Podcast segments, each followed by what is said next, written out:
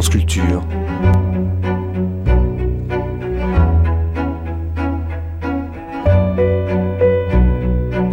La nuit, une mémoire radiophonique. Dormir, qui sait? Rêver peut-être.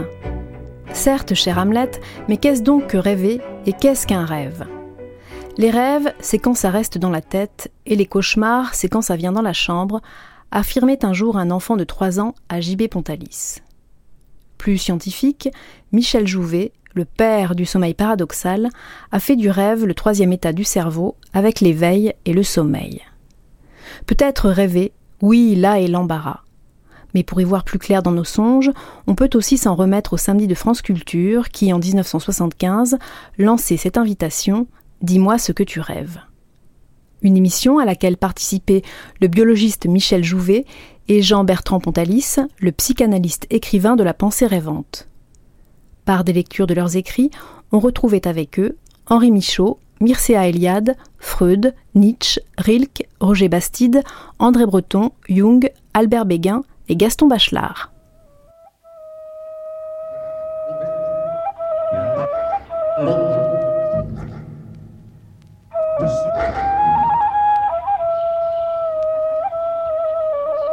Dis-moi ce que tu rêves par Germaine Rouvre. Réalisation Jean-Pierre Collat. Avec Alain Cuny, Serge Merlin, Jean Levray, Jacques Alric, Daniel-Émile Forck, Jean Topard, Jean Bollery, Jean-Loup Philippe, Maurice Bourbon. Texte de André Breton, Henri Michaud, Freud, Jung, Nietzsche, Gaston Bachelard, Mircea Eliade, Roger Bastide. Albert Béguin. Rêve de Henri Michaud, Rainer Maria Rilke, Germaine Rouvre. Interview de Jean-Bertrand Pontalis, psychanalyste, Michel Jouvet, biologiste.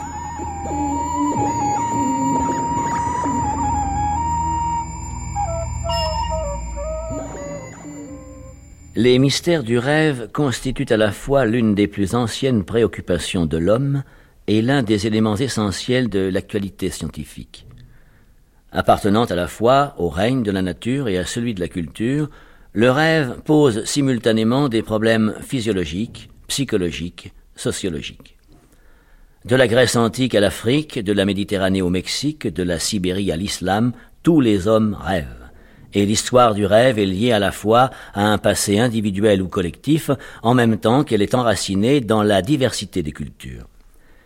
Mais au cœur de ces différentes approches, le rêve, dans son intégralité difficile à cerner, dans l'étendue de ses symboles, dans sa poésie profonde, à mesure qu'il se livre, ne semble-t-il pas malgré tout garder quelque chose de son inépuisable mystère nous arrivions dans la dernière pièce, qui était comme les autres, en béton nu, raide et grisâtre, et comme les autres, remplie d'eau. Mais elle était plus petite, étroite et très haute de plafond, sans autre ouverture que celle toute carrée par où nous étions entrés. On ne pouvait aller plus loin.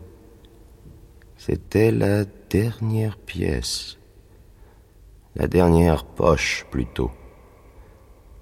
Car dans cette randonnée sous-marine, on ne perdait jamais le sentiment que l'on était sous terre, que l'on était entouré d'une masse bien autrement épaisse que ce béton gris, car toutes ces constructions avaient été obtenues d'abord en creusant comme on creuse une galerie de mines.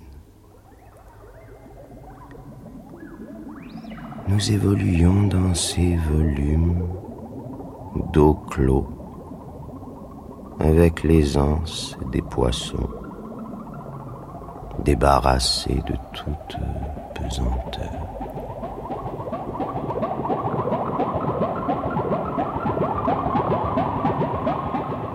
le rêve est lié au sommeil, euh, c'est-à-dire à un état euh, de, retour en arrière, un état très, très régressif, très euh, replié sur soi, et tout rêve garde quelque chose de l'état dans lequel il, il émerge.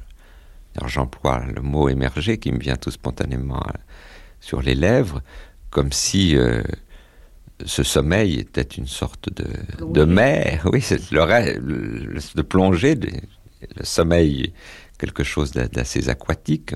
On peut entendre mer d'ailleurs dans les, dans les deux sens euh, du mot. Et le rêve en émerge, il y a quelque chose d'assez amphibie. Il tient à la fois compte du, jour, des restes diurnes et il est en même temps euh, fils du sommeil, enfant du sommeil, enfant de la nuit. Nous ne marchions pas dans la pièce, mais nous tenions le plus souvent à mi-hauteur, dans cette eau qui avait la couleur de l'air, mais qui était bien de l'eau par sa résistance et son poids qui ralentissait nos mouvements, par son élasticité qui parfois, au contraire, les facilitait. Nous changions souvent de niveau au cours de nos évolutions avec une grande aisance, sans effort. C'était plutôt d'une prospection qu'il s'agissait, car bien que nous ne recherchions rien de précis.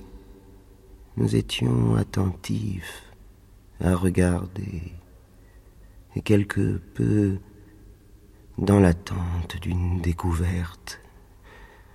Nous étions les premiers à être venus jusque-là et personne ne savait avant que nous n'y arrivions comment se terminait l'enfilade de pièces de ce blocos sous-marin. Car bien qu'il fût sous terre, c'était à cause de toute cette eau comme s'il avait été au fond de la mer. Où il était, peut-être. Paul Claudel. Tout ce que le cœur désire peut toujours se réduire à la figure de l'eau. André Breton. Ce qu'il y a d'admirable dans le fantastique, c'est qu'il n'y a plus de fantastique. Il n'y a que le réel.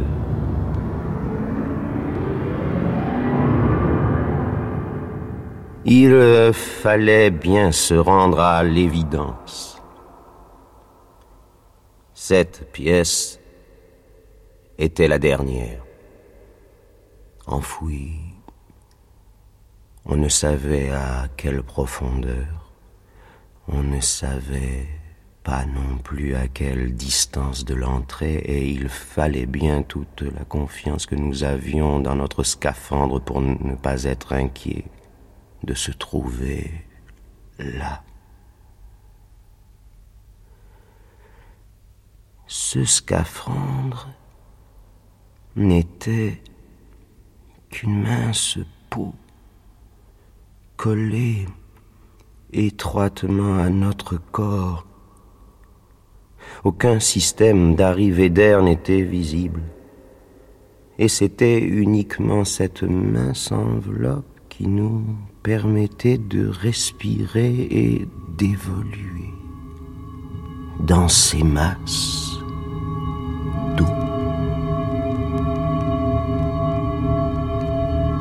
Henri Michaud Lorsqu'en rêve, il m'arrive d'être mêlé à des événements prodigieux.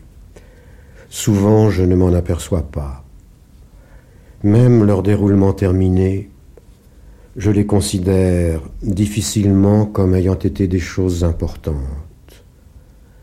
Il faut que je me pousse à écrire pour remarquer à mesure que ce rêve n'est pas absolument quelconque.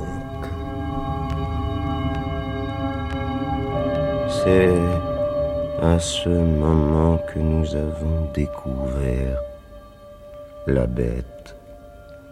Elle ressemblait à une grande raie et attaquait mon compagnon par le flanc. Il se mit aussitôt en position de défense en tirant son poignard du premier coup. Il lui fit sauter sa carapace.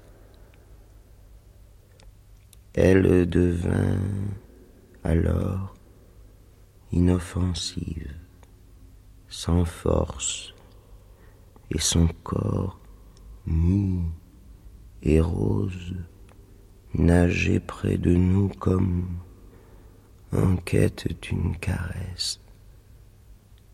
Mais elle ne nous intéressait plus et nous la chassions et nous éloignions d'elle.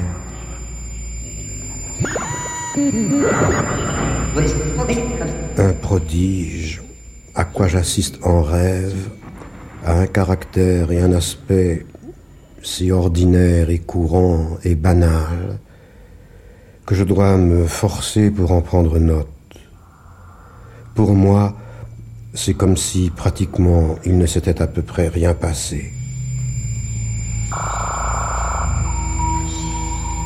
Comme il n'y avait rien d'autre à faire, nous avons décidé de nous en retourner et avons franchi l'ouverture carrée par où nous étions entrés. Nous avons retrouvé la longue salle rectangulaire dont on ne voyait pas la fin, si haute qu'on ne voyait pas le plafond et presque aussi sombre que la dernière pièce. Comme cela aurait été beaucoup trop long de remonter par nos propres moyens, nous nous sommes arrêtés devant la cage d'ascenseur. C'était une haute cheminée étroite qui montait verticalement, exactement comme une cage d'ascenseur et elle devait nous permettre de regagner la surface. Il suffisait d'y entrer et nous serions remontés, probablement par un courant ascendant. Cependant, toute cette eau était parfaitement immobile. Il n'y avait pas de cheminée. Et cette cage d'ascenseur qui n'était séparée du reste de la pièce par aucune cloison se distinguait seulement par un volume beaucoup plus sombre.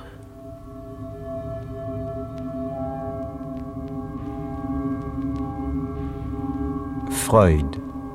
Tout le matériel qui forme le contenu du rêve provient d'une manière quelconque de notre expérience vécue. Mais il ne faut pas croire que la liaison entre le contenu du rêve et la veille apparaisse sans peine comme un fait qui saute aux yeux. Il faut au contraire la rechercher avec grand soin et dans nombre de cas, elle se dissimule longtemps. Nous sommes restés un moment arrêtés devant cette cage d'ascenseur, comme lorsqu'on attend que l'ascenseur redescende, et, pendant que nous attendions, nous avons vu la bête qui accourait vers nous comme un chien vers son maître, aussi vite qu'elle le pouvait et parfois comme bondissant. La résistance de l'eau ralentissait sa course et donnait un caractère quelque peu désespéré à son effort, car visiblement elle redoutait de ne pas arriver à temps. Et nous avions l'air de ne nous apercevoir de rien. Mais cette indifférence était si forte qu'elle m'a réveillé.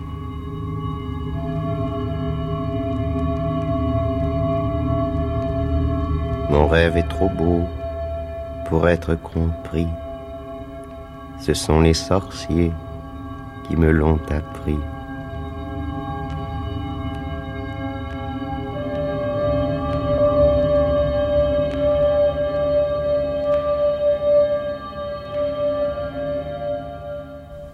Jamais on n'est plus sûr de la réalité que lorsqu'elle est illusion, car elle est alors réalité par adhésion. Vous adhérez de façon à recevoir une plénitude. Elle est parfaite. Ainsi dans certains rêves. La réalité seule ne donne pas l'impression de réalité. Freud. Le rêve n'est pas un chaos de sons discordants issu d'un instrument frappé au hasard. Il n'est pas dépourvu de sens, il n'est pas absurde. Pour l'expliquer, il n'est pas nécessaire de supposer le sommeil d'une partie de nos représentations et l'éveil d'une autre. C'est un phénomène psychique dans toute l'acception du terme. C'est l'accomplissement d'un désir. Il doit être intercalé dans la suite des actes mentaux intelligibles de la veille. L'activité intellectuelle qu'il construit est une activité élevée et compliquée. Jung. Les rêves ne sont pas de simples et vains fantasmes, mais ils sont l'autoreprésentation de développements inconscients qui permettent à la psyché de mûrir lentement.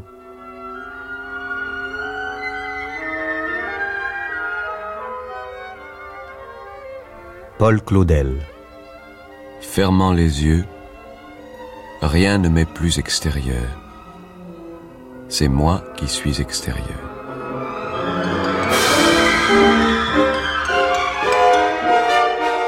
Nietzsche. En rêve. Dans mon rêve de ce matin, je me trouvais sur un promontoire, au-delà du monde, et je tenais une balance à la main et je pesais le monde.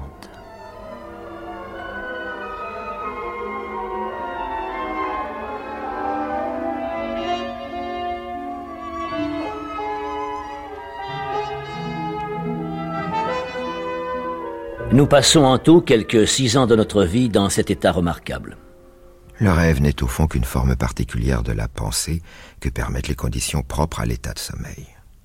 C'est le travail du rêve qui crée cette forme. C'est lui qui est l'essence du rêve, c'est lui qui explique la nature particulière du rêve. Jean-Bertrand Pantalis, vous êtes l'auteur avec la planche d'un dictionnaire de la psychanalyse. Un vocabulaire de la psychanalyse, je tiens beaucoup à la nuance. Un vocabulaire de la psychanalyse. Très souvent, on s'aperçoit qu'il y a encore beaucoup de gens qui considèrent que le rêve, euh, ça n'est pas très important, euh, on ne sait pas très bien l'utilité, euh, à quoi ça sert? Aussi, j'aimerais que vous essayiez de nous définir quelle est la fonction du rêve, à quoi ça sert justement? Bien, je crois qu'on s'aperçoit bien de la fonction du rêve quand on ne rêve pas, car euh, tout le monde ne rêve pas, je dirais ne rêve pas assez, et à l'inverse, peut-être euh, certains sujets rêvent-ils trop? Alors, en quoi est-ce que ça, nous éclaire? On peut prendre un exemple très simple. Si euh, vous avez vécu euh, une épreuve, disons, très douloureuse, un deuil, ou ce qu'on appelle, au sens fort, un traumatisme, il me semble que d'être capable de rêver de quelque chose qui, de près ou de loin, concerne euh, ce choc, concerne cette perte, concerne ce deuil, eh bien, cela signifie déjà que vous êtes capable de l'élaborer euh, mentalement, capable de le visualiser, capable d'en faire quelque chose en vous. au lieu d'être totalement euh, soumis à l'événement comme à quelque chose qui vous a menacé, qui vous a profondément secoué. Je crois qu'une des premières fonctions du rêve est euh, de nous permettre d'élaborer dans ce qu'on pourrait appeler notre espace psychique personnel quelque chose du dehors. On touche là à, en somme, le pouvoir créateur du rêve.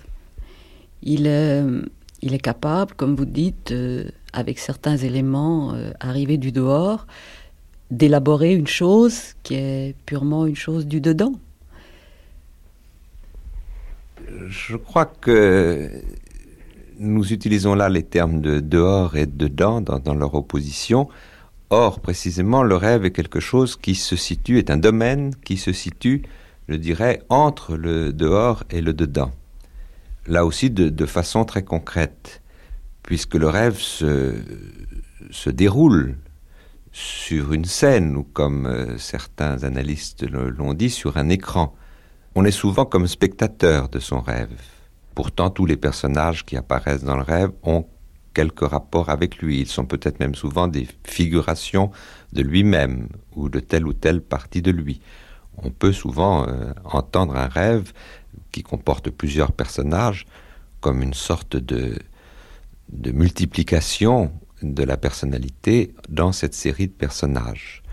Tel ou tel aspect de sa personnalité est représenté par telle ou telle figure. Donc le, le, rêve me paraît se situer entre ce qui nous appartient en propre, ce qu'on pourrait appeler sa réalité psychique personnelle, et euh, le monde extérieur. Il est, il est une espèce de transition entre les deux.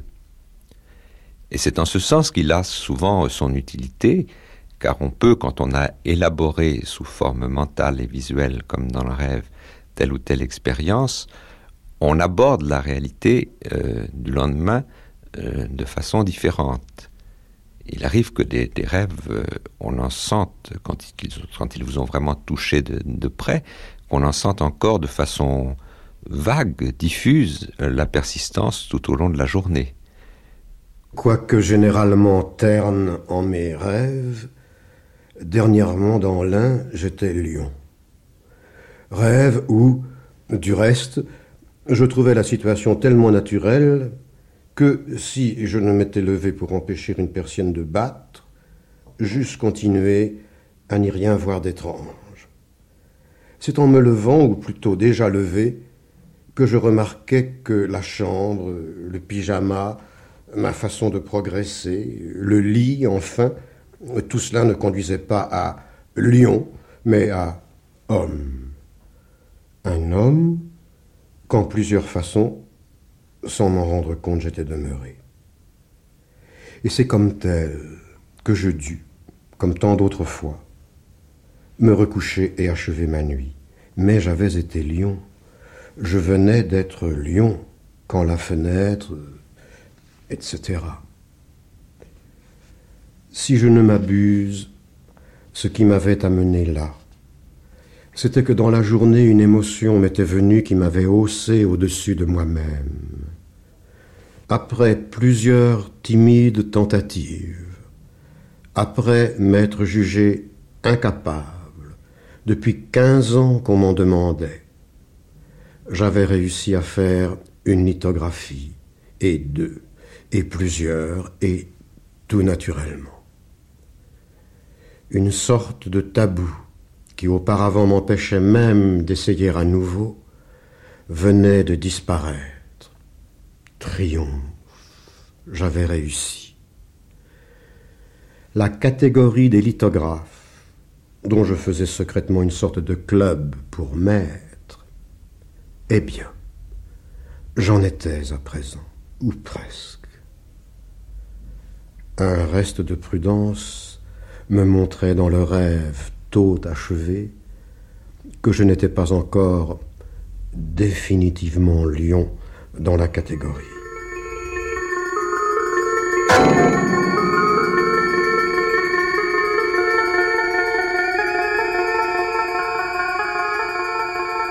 Clé des songes de l'Inde.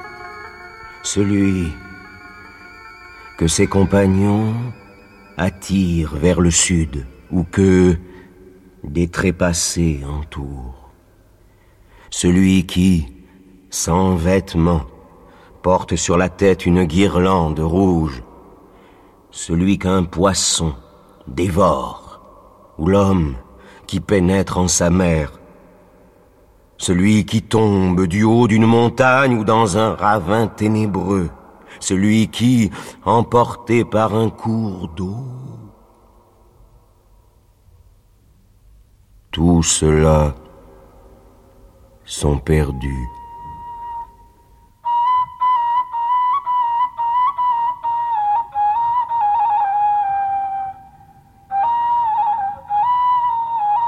Clé des songes babylonienne. S'il mange de la chair d'ours, rébellion. S'il mange de la chair de singe, il fera des acquisitions par force.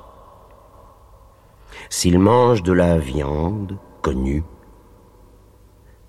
paix d'esprit. S'il mange de l'asphalte, chagrin. S'il mange du naphte, esprit inquiet.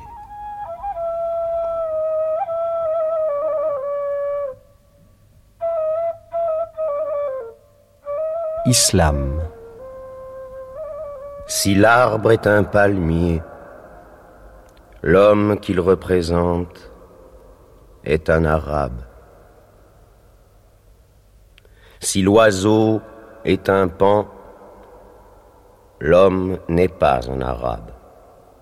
Ou si c'est un palmier, l'homme est un serviteur du bien.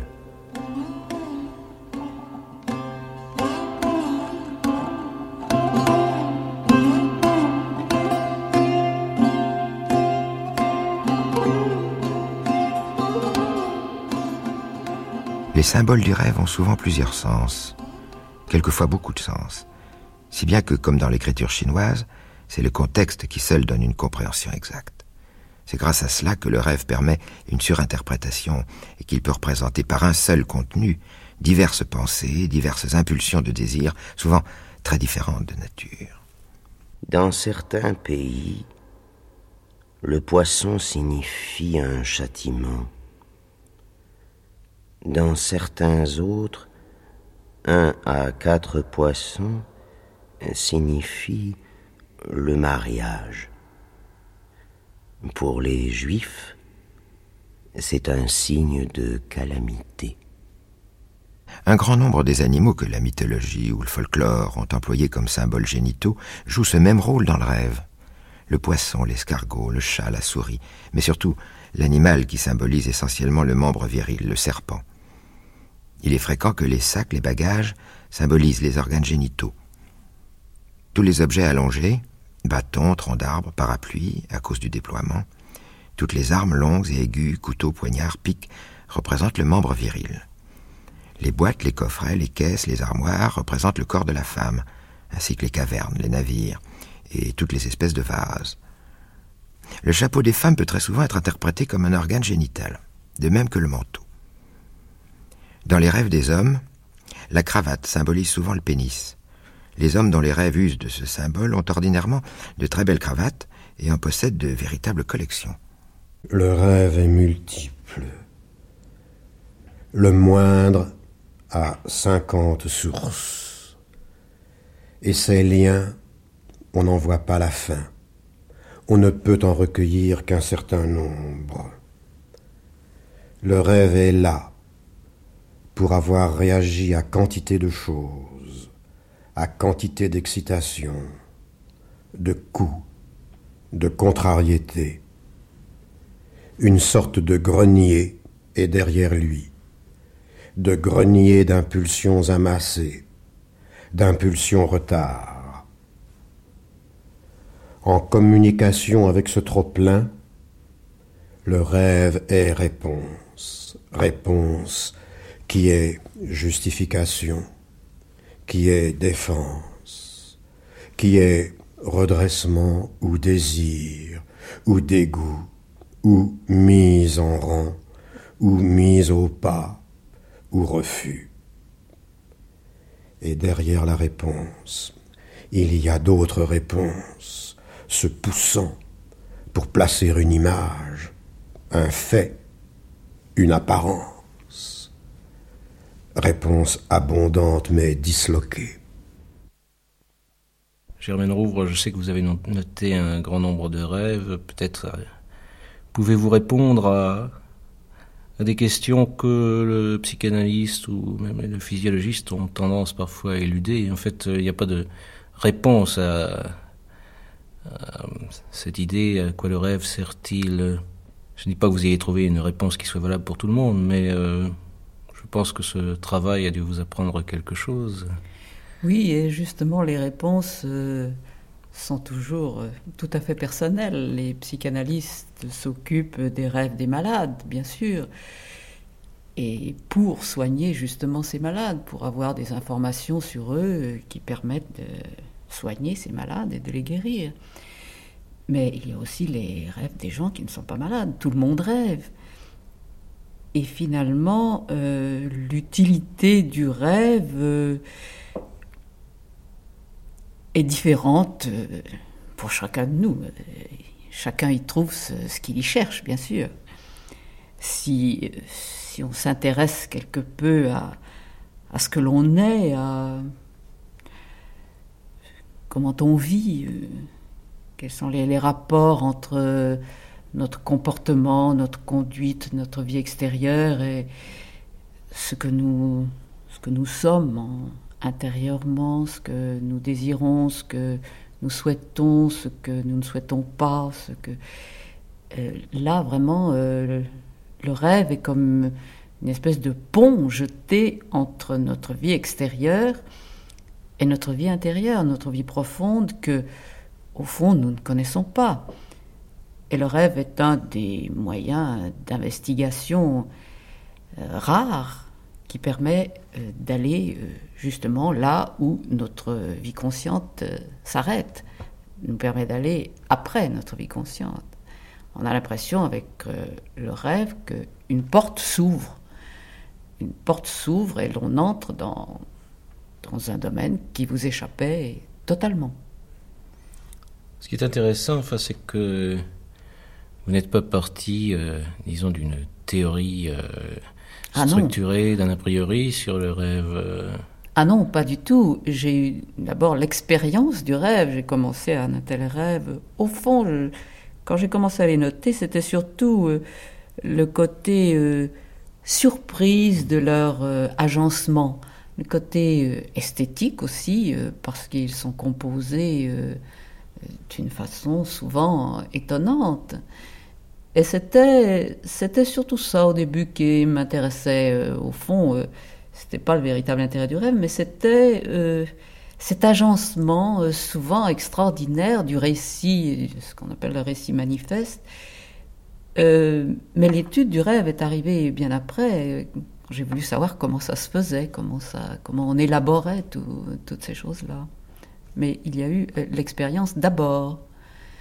Et je crois, enfin j'ai senti après que l'étude du rêve dans ce cas-là apporte beaucoup plus de choses que si on est parti de l'étude de la théorie qu'on cherche à illustrer en cherchant à rattraper ses rêves. Quand on a eu euh, l'expérience du rêve d'abord, les différentes théories euh, d'analyse apportent évidemment beaucoup parce qu'on trouve dans ces rêves euh, souvent comme, comme la preuve par neuf de, de, ces différentes théories. Et je dis de ces différentes théories parce que finalement, elles apparaissent toutes euh, non pas exclusives les unes des autres, mais véritablement complémentaires. L'interprétation des rêves est la voie royale qui mène à la connaissance de l'inconscient dans la vie psychique. En analysant le rêve, nous pénétrant quelque peu la structure de cet instrument, le plus stupéfiant et le plus mystérieux de tous.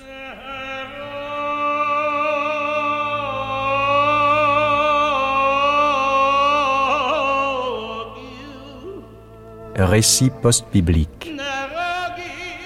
Rêve du grenier déchiré. Une femme alla trouver Rabbi Eliezer et lui dit J'ai vu en songe que le grenier de ma maison s'ouvrait d'une déchirure. Il répondit Tu concevras un fils. Elle partit, et c'est ce qui arriva.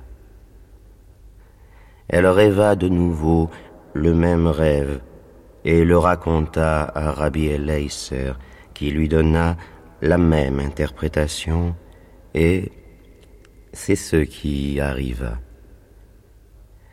Elle rêva le même rêve une troisième fois, et chercha Rabbi Eliezer, ne le trouvant pas, elle dit à ses disciples, j'ai vu en songe que le grenier de ma maison s'ouvrait d'une déchirure. Ils lui répondirent, Tu enterreras ton mari. Et c'est ce qui arriva. Rabbi Eliezer, surpris des lamentations, s'informa de ce qui allait mal. Ses disciples lui racontèrent ce qui s'était passé. Il s'écria Malheureux, vous avez tué cet homme. N'est-il pas écrit Comme il nous expliqua, ainsi fut. Et Rabbi Yohanan de conclure Tout songe ne vaut que par l'interprétation qu'on en donne.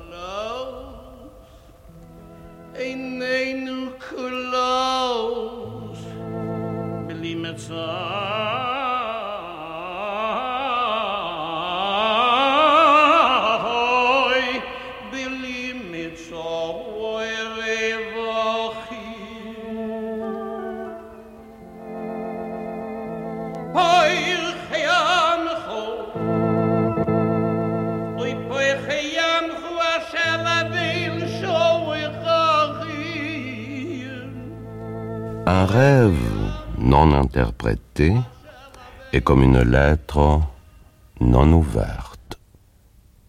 Il est difficile de parvenir à interpréter le rêve quand on se refuse à employer la symbolique, car elle s'impose dans nombre de cas.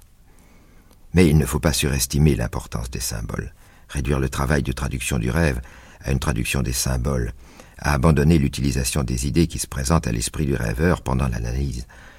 Les deux techniques d'interprétation doivent se compléter mais la plus importante est celle qui donne une importance décisive aux explications du rêveur. La traduction en symbole n'intervient qu'à titre auxiliaire. Il n'y a pas besoin d'être un grand analyste de ses rêves pour souvent s'apercevoir que tel rêve d'apparence tout à fait absurde, on se demande d'où il vient, pourquoi on a rêvé tel ou tel objet ou telle ou telle situation, et on s'aperçoit après une très rapide enquête, on retrouve des éléments de la veille qui ont pu servir de déclencheur, ce qu'on appelle des restes diurnes, ce que Freud appelait des restes diurnes.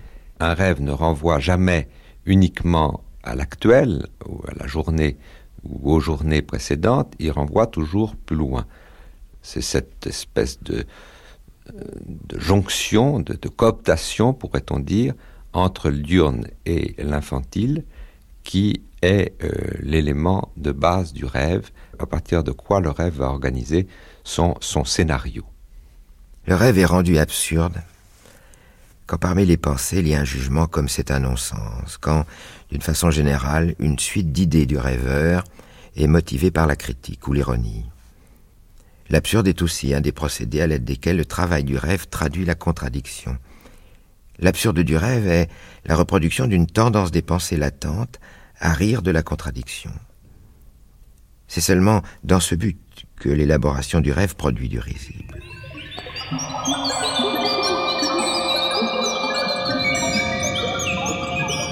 Je nage sous l'eau, à l'intérieur de l'eau, avec de beaux poissons roses. Ils sont assez gros mais naturellement plus que moi. Cependant, nous nous entendons très bien. Je m'aperçois que quelques-uns poussent devant eux, avec leur museau, de grands objets en vannerie qui sont des gardes-manger. Bien que ces gardes-manger soient très grands par rapport aux poissons, ceux-ci les poussent facilement. Puisqu'ils sont à claire-voie, ils n'offrent pas de résistance à l'eau.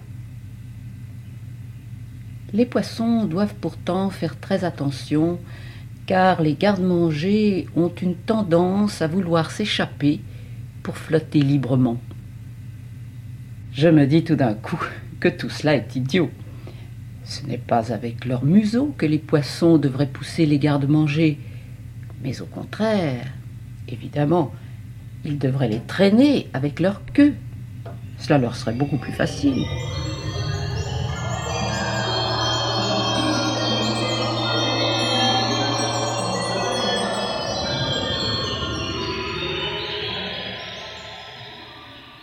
Ce n'est pas pour euh, vérifier des théories quand même que pendant des années vous avez noté Ah. vos rêves comme ça. Est-ce que est-ce que ça vous a euh, ça a enrichi votre existence? Est-ce que ça vous a permis de devenir quelqu'un d'autre euh?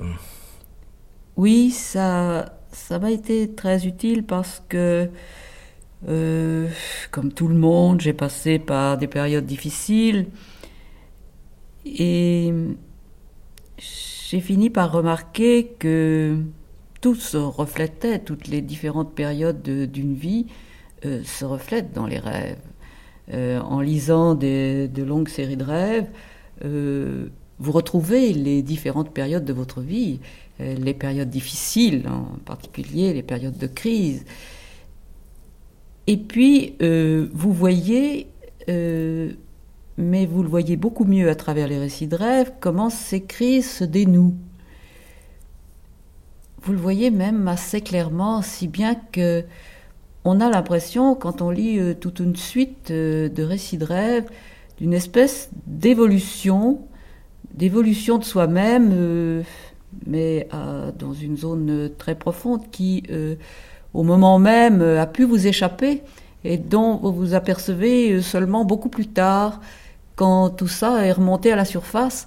Mais l'évolution s'est faite euh, dans le fond, euh, dans le noir, euh, là où se passent les rêves.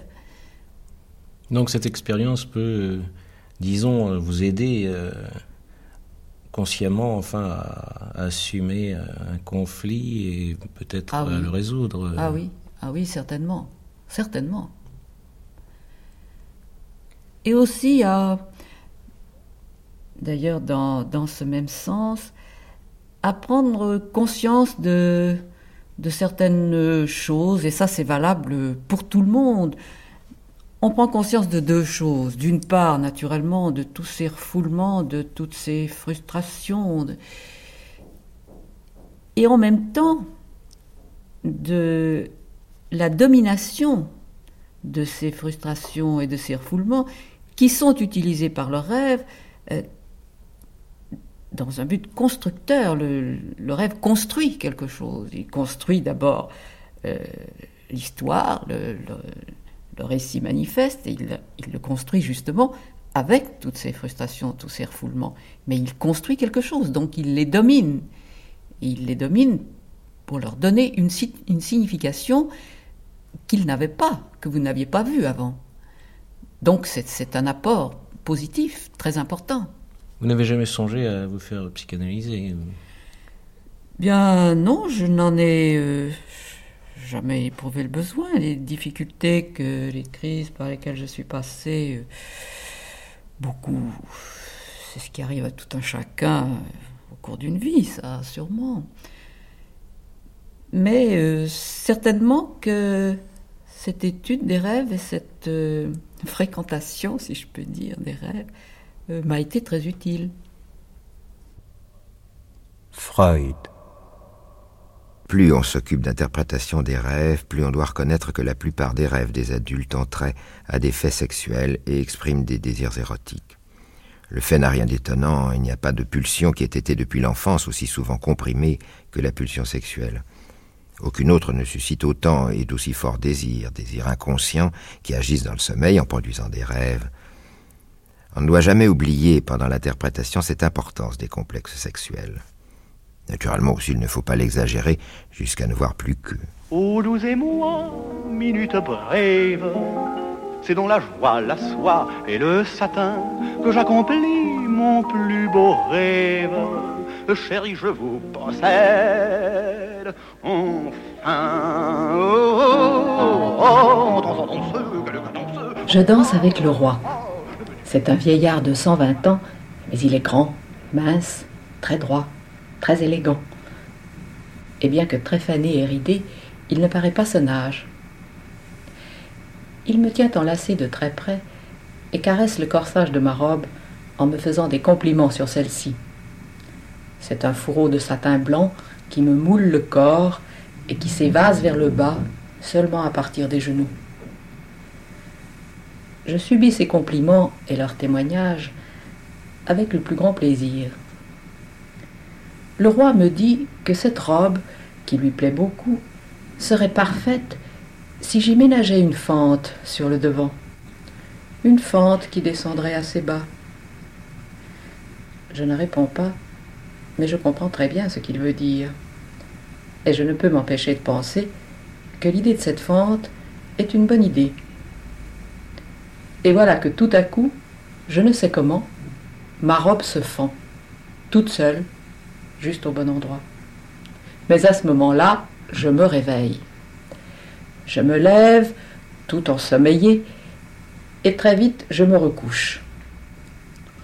J'explique alors à quelqu'un que je viens de rêver que je dansais avec le roi, qui est un vieillard de 120 ans, mais qui est grand, etc., etc. Je raconte tout le rêve. Et je dis que vraiment, parfois, on fait de drôles de rêves.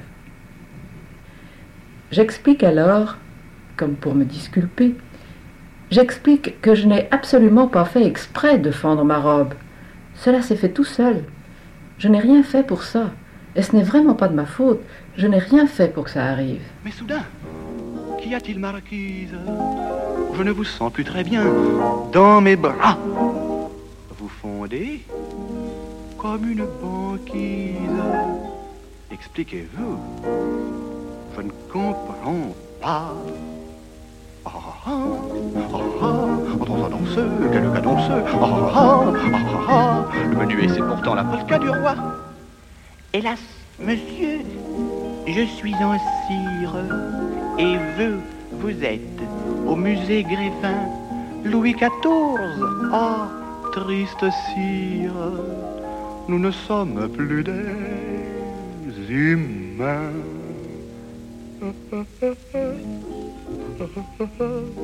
Fini la danse, plus de cadence. Ainsi s'achève la polka du roi. On ne peut se dissimuler qu'il faut une grande maîtrise de soi pour interpréter et communiquer ses propres rêves.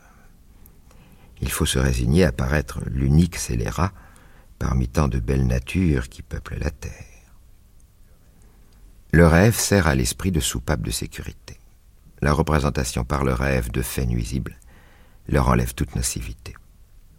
Il est évident que de nombreux rêves peuvent se rapporter à des besoins autres qu'érotiques, même en prenant ce mot dans son sens le plus large.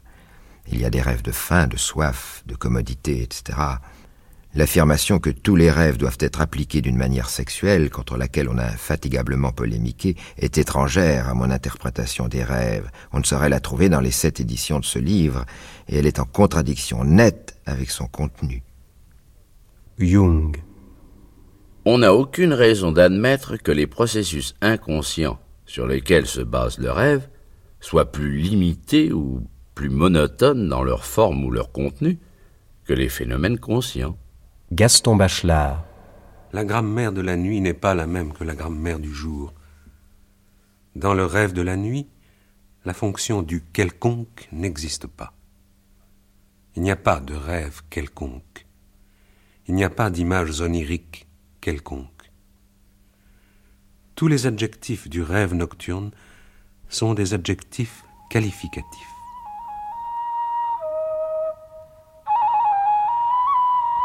Islam.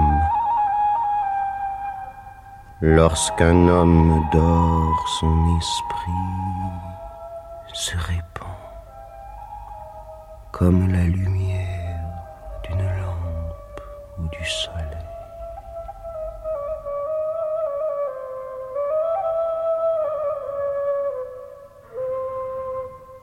C'est seulement vers 1950, je crois, que la physiologie et la biologie se sont intéressées aux rêves. Michel Jouvet, vos travaux ont été à l'origine de ces recherches. Et maintenant, les biologistes de tous les pays s'intéressent aux rêves et citent vos travaux. Pouvez-vous nous dire comment vos recherches se sont orientées vers le rêve? Eh comme vous le dites très bien, c'est en effet entre vers 1954 et 57 qu'une équipe d'Américains a remarqué qu'il y avait des mouvements oculaires au cours du sommeil et qu'ils ont eu l'idée que cela pouvait correspondre aux périodes d'activité onirique. Donc, euh, à ce moment-là, on s'est aperçu qu'il y avait un critère objectif du rêve, simplement en regardant bouger les yeux. Puis très rapidement, étant donné qu'à ce moment-là, il y avait la possibilité d'enregistrer l'activité électrique du cerveau, on s'est aperçu que lors des périodes euh, avec mouvements oculaires, l'activité électrique cérébrale était très différente du sommeil. Donc on a considéré que le rêve était quelque chose, un phénomène particulier. Et que leur activité électrique cérébrale changeait, qu'en sorte, euh, tout d'un coup, on se trouvait devant un nouvel état du système nerveux central. Si vous voulez, jusqu'à 1905 58, on pensait qu'il y avait deux grands états par lesquels passait notre cerveau, l'éveil et le sommeil. Et puis depuis cette époque, on sait qu'il faut en considérer un troisième qui vient un peu à l'emporte-pièce euh, se glisser parmi toutes les périodes de sommeil. Donc ce qui revient à dire que tout le monde rêve. Tout le monde rêve, oui. Combien de temps et à quel rythme Eh bien, alors d'abord, tout le monde rêve, si vous voulez, étant donné que je suis physiologiste, pour moi, tout le monde, ça, ça intéresse les animaux. Alors, ce que l'on sait maintenant, euh, c'est que tous les vertébrés supérieurs présentent des périodes de ce qu'on appelle chez l'animal le sommeil paradoxal, parce que, évidemment, il est difficile de demander à quoi rêve un chat, encore qu'actuellement, on soit à peu près capable de le savoir.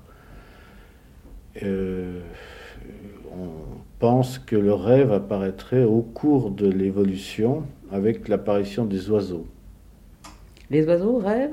Les oiseaux rêvent très peu, mais ils présentent tous les signes euh, électroencéphalographiques euh, de, de, leur cerveau qui ressemblent au rêve. Ils bougent des yeux au cours de leur sommeil. Leur tonus musculaire s'affaisse également pendant leur sommeil. on pense que c'est l'équivalent du sommeil paradoxal des chats. Et puis à partir de là, euh, tous les mammifères supérieurs, tous les vertébrés supérieurs, tout, disons tous les mammifères rêvent. Je ne crois pas qu'il y en a eu beaucoup qui ont été vus, de la souris à l'éléphant. À peu près tout le monde animal a été, a été passé en revue et tous rêvent. Puis bien entendu, puisque c'est l'homme qui vous intéresse, eh bien on sait maintenant que la durée du rêve est relativement fixe euh, chez l'homme et que à peu près nous rêvons chaque nuit en 4 à 5 périodes d'une durée chacune de 20 minutes, c'est-à-dire en gros entre 80 et 100 minutes chaque nuit. Comme on dort à peu près 500 minutes, ça représente donc, vous voyez, 20% de la durée du sommeil. Donc on reconnaît le rêve à la présence de mouvements oculaires, d'une part, à une activité électrique du cerveau, très différente de celle du sommeil et qui ressemble un peu à celle de l'éveil, et également à la disparition totale de presque tout le tonus musculaire. Ce que la neurophysiologie a apporté, qui peut être important dans le problème des rapports entre le contenu subjectif des rêves, ce qui intéresse, si vous voulez, les psychanalystes, et ce qui se passe dans le cerveau, c'est une chose assez frappante. Tout au moins si on, si on pense que c'est la même chose que chez l'animal c'est qu'au cours du rêve, il semble que les deux hémisphères droit et gauche, qui normalement au cours de l'éveil se parlent tout le temps par l'intermédiaire du corps calleux, puissent être déconnectés pendant de courts instants. C'est-à-dire que, par exemple, on sait actuellement que l'on reconnaît la parole par l'hémisphère gauche et que l'on reconnaît euh, la face de quelqu'un, les visages, par l'hémisphère droit. Alors normalement, quand quelqu'un vous parle et que vous êtes éveillé, vous reconnaissez par votre hémisphère droit la figure de la personne qui vous parle et par l'hémisphère gauche la parole. Et il y a une circulation perpétuelle d'un flux entre le cerveau gauche et le cerveau droit. Maintenant, ce qu'il arrive, il arrive souvent qu'au cours d'un rêve, vous avez dû avoir des rêves de ce type-là, vous reconnaissez la personne qui vous parle, mais vous ne savez pas ce qu'elle vous dit.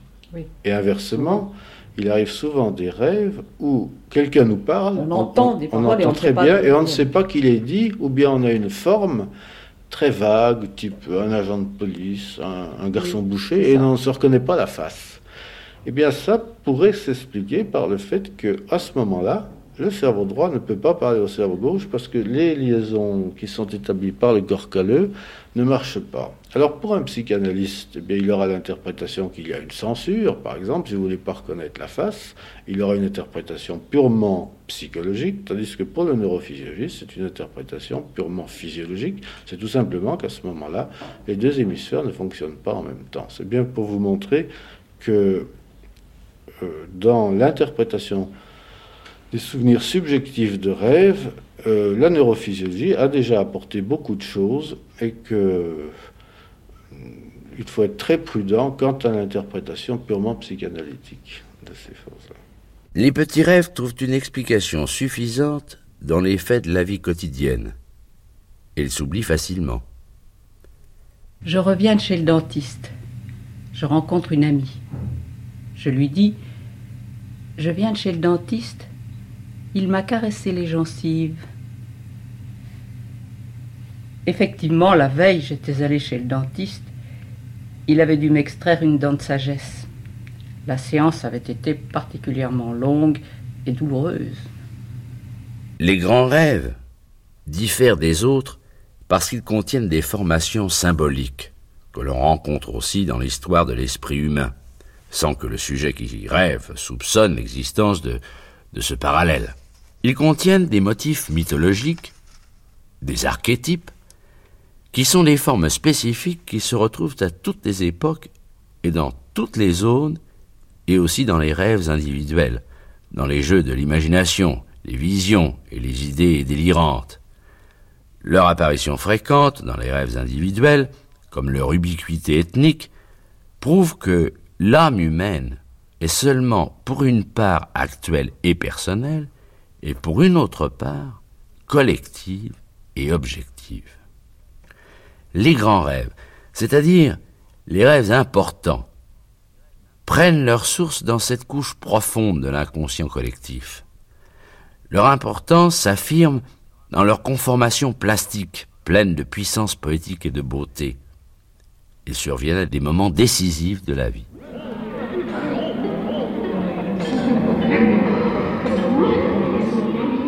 Je pousse une porte et s'ouvre devant moi une très longue galerie clair-obscure où toute une suite de personnages se trouve debout et immobile. J'avance de quelques pas et ils avancent aussi, s'éloignant. Mais ils restent toujours à la même distance les uns des autres et aussi de moi.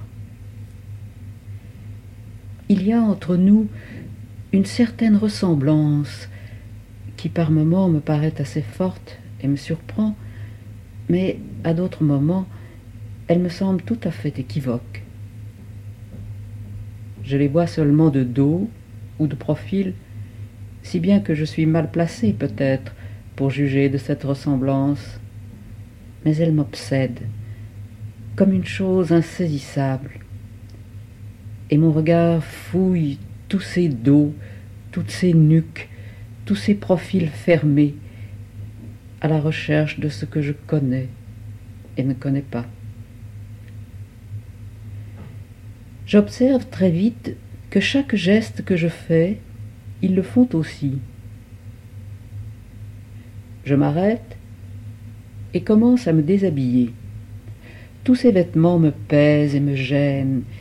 Ils me sont devenus intolérables et un à un, je les fais tomber. À mesure qu'ils tombent, je me sens de mieux en mieux, de plus en plus légère, plus souple, plus vivante, et à ma grande surprise, plus forte aussi. Je remarque vaguement que toute la file des personnages se déshabille en même temps que moi, mais je ne les regarde pas, tout occupé par ce que je fais. Je suis à présent complètement nu, mais ne me sens pas encore tout à fait bien. Aussi, je continue mon déshabillage. De la même façon que mes vêtements, j'enlève maintenant ma peau. J'enlève d'abord celle des jambes et des pieds, comme j'avais quitté mes bas. Puis, pareil à un long chandail que l'on tire par-dessus sa tête, la peau de tout le corps et des bras vient d'un seul coup, sans difficulté, et probablement celle du visage avec. Cela ne fait pas mal. Et c'est, je crois, parce que mes gestes sont assez précis, entraînés qu'ils sont par l'habitude d'ôter mes vêtements.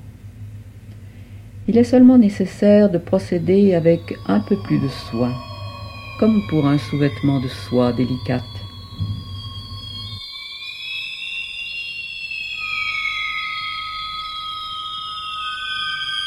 Mircea Eliade. Certaines opérations des apprentis chamans trahissent l'intention de changer de peau. Ainsi, les néophytes, Yamana de la terre de feu, se frottent le visage jusqu'à ce qu'apparaisse une deuxième et même une troisième peau, la peau nouvelle, visible seulement aux initiés.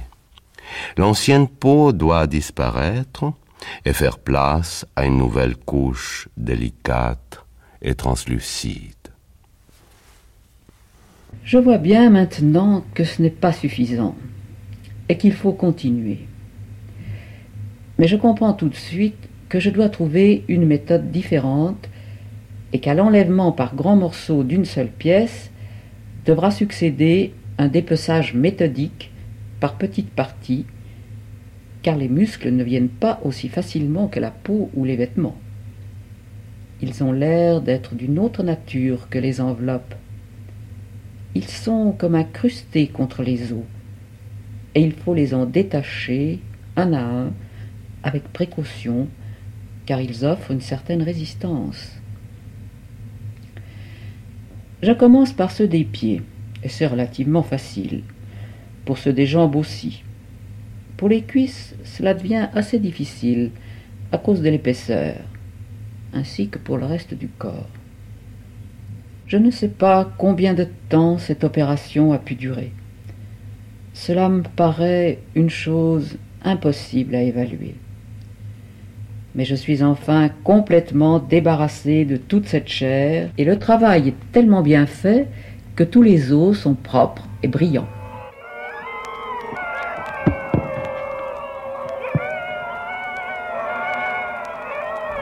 Pour les Esquimaux, pour les peuples chasseurs, l'os symbolise la racine ultime de toute vie. C'est à partir de l'os que renaissent les animaux et les hommes. Leur vie se réduit à l'essence concentrée dans le squelette, d'où ils renaîtront à nouveau. En se contemplant soi-même comme un squelette, le chaman abolit le temps et se trouve devant la source éternelle de la vie. C'est pourtant à ce moment-là que j'éprouve le premier malaise. Il est indéfinissable, comme une sensation de froid que rien ne pourra arrêter, de froid qui me traverse, comme si j'étais réduite à rien comme si je ne pouvais plus offrir aucune résistance. Et tout d'un coup, je vois devant moi la file des personnages qui, eux aussi arrêtés, immobiles, eux aussi n'ayant plus que des os plans et propres comme les miens, me ressemblent tous, cette fois, étrangement. La contemplation de son propre squelette est un exercice spirituel d'une grande importance dans le chamanisme esquimau. Mais il se rencontre aussi dans l'Asie centrale et dans le tantrisme indo-tibétain. Vraiment, je pourrais croire que chacun d'eux, jusqu'au dernier là-bas au fond, c'est moi. Ils ont même l'air d'avoir aussi froid que moi, et leur malaise s'ajoute au mien. Cela devient vite si intolérable que je crois que je vais m'écrouler là sans connaissance. J'ai pourtant la force, poussée par je ne sais quelle lucidité ou intuition soudaine, comme on en a quelquefois dans les accidents, lorsque notre vie est brusquement en danger, j'ai pourtant la force de reprendre un à un chaque muscle que j'ai enlevé et de le remettre à sa place avec application. C'est beaucoup plus facile que pour les ôter. Et heureusement pour moi, parce que je me sens très affaibli. Quand tous les muscles sont en place, je trouve que décidément je manque d'épaisseur. Et je redoute de sentir à nouveau le froid. Aussi, je regarde par terre autour de moi si je ne trouve rien à ajouter. Effectivement, je trouve d'autres muscles assez semblables et qui peuvent parfaitement faire l'affaire. Avec des gestes plus brusques et comme un patient, je les colle par-dessus les miens et les malaxe avec eux pour qu'ils tiennent bien ensemble. C'est parfaitement réussi. Et j'y mets progressivement une telle ardeur que c'est une véritable rage de grossissement qui finit par m'envahir. Je rajoute, je colle, je malaxe partout où je peux. Je me sens de plus en plus pleine de force et je comprends que je pourrais très bien continuer encore longtemps puisque les matériaux ne me manquent jamais. Mais forcément, à un certain moment, un problème va se poser, celui de remettre ma peau. Si élastique qu'elle soit, je ne crois pas, malgré tout, qu'elle puisse supporter d'être tendue au-delà d'une certaine limite. Comme je rejette brusquement tout ce que j'ai encore dans les mains, je vois devant moi la file des personnages, épaissis, gonflés, déformés, méconnaissables. Et ils me font tellement horreur que les voyant, je m'évanouis. André Breton. Dans le rêve, c'est là que se consomme pour l'homme l'échange permanent de ses besoins satisfaits et insatisfaits. Là que s'exalte la soif spirituelle que de la naissance à la mort, il est indispensable qu'il calme et qu'il ne guérisse pas.